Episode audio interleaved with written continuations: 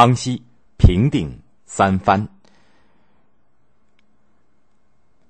吴三桂杀害永历帝以后，请顺治帝给他很重的奖赏，封他做平西王，让他镇守云南、贵州，给了他许多特权，管辖两省的文武官员可以随意任免官员，处理军民一切事务，还可以开矿山、煮井盐、铸造钱币。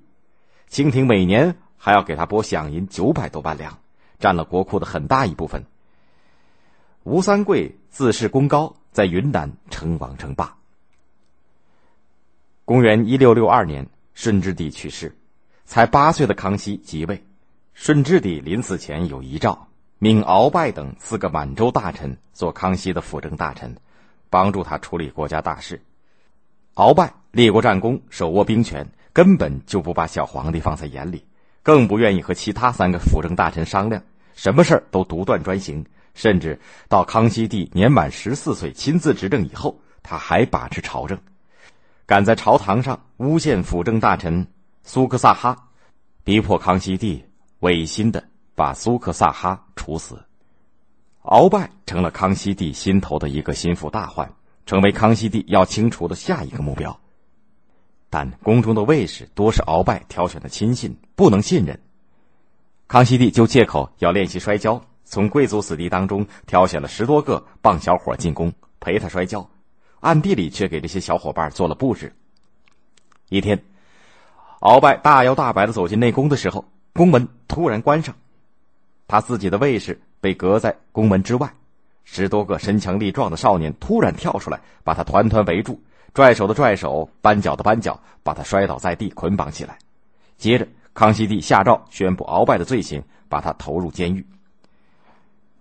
消除了鳌拜以后，就该解决吴三桂的问题了。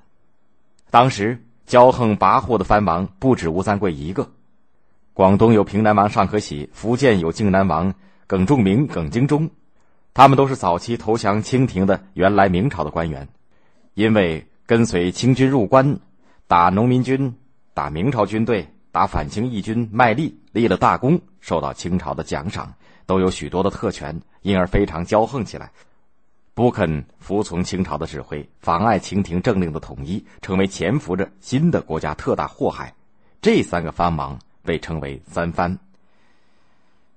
康熙帝深感三藩危害的严重性，他把三藩和治理黄河、办理漕运作为三件最重要的国家大事，写成字条悬挂在宫殿的柱子上，天天念叨。他一直在苦苦思索，找个什么办法削弱并消灭三藩。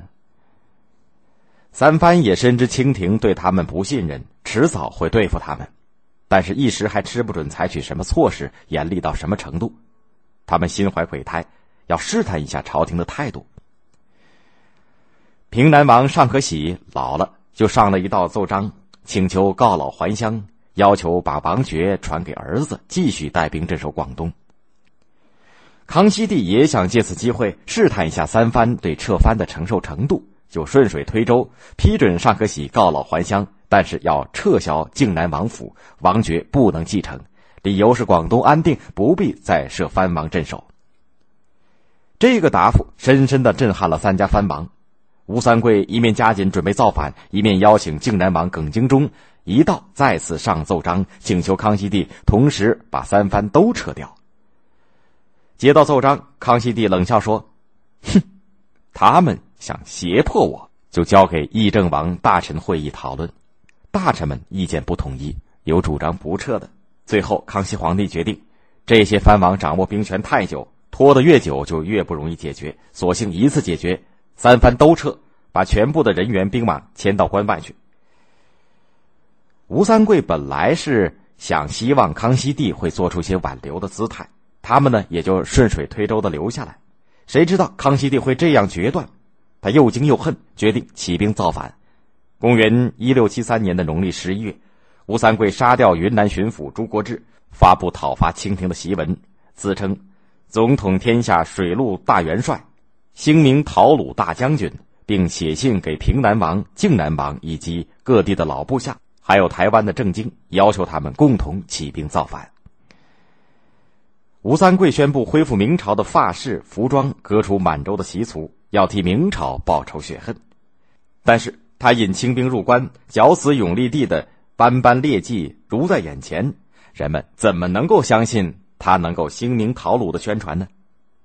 他的造反完全是个人野心所致。不过，对清王朝高压政策长久感到愤怒的人们，还是找到了一次抒发胸中闷气的机会。所以，头几年当中，许多地方都起兵响应，大半个中国都沸腾起来。清廷的统治岌岌可危，吴三桂的兵马打到了湖南、江西。康熙帝临危不惧，停止执行耿精忠、尚可喜两番的撤藩命令，把他们从造反的行列当中暂时分化出来，孤立吴三桂。同时，迅速调兵遣将，阻挡吴三桂的进攻。由于吴三桂在军事上犯了错误，他的军事攻势持续了几年就停止了。双方在西北、西南、中南、华南相持了八年。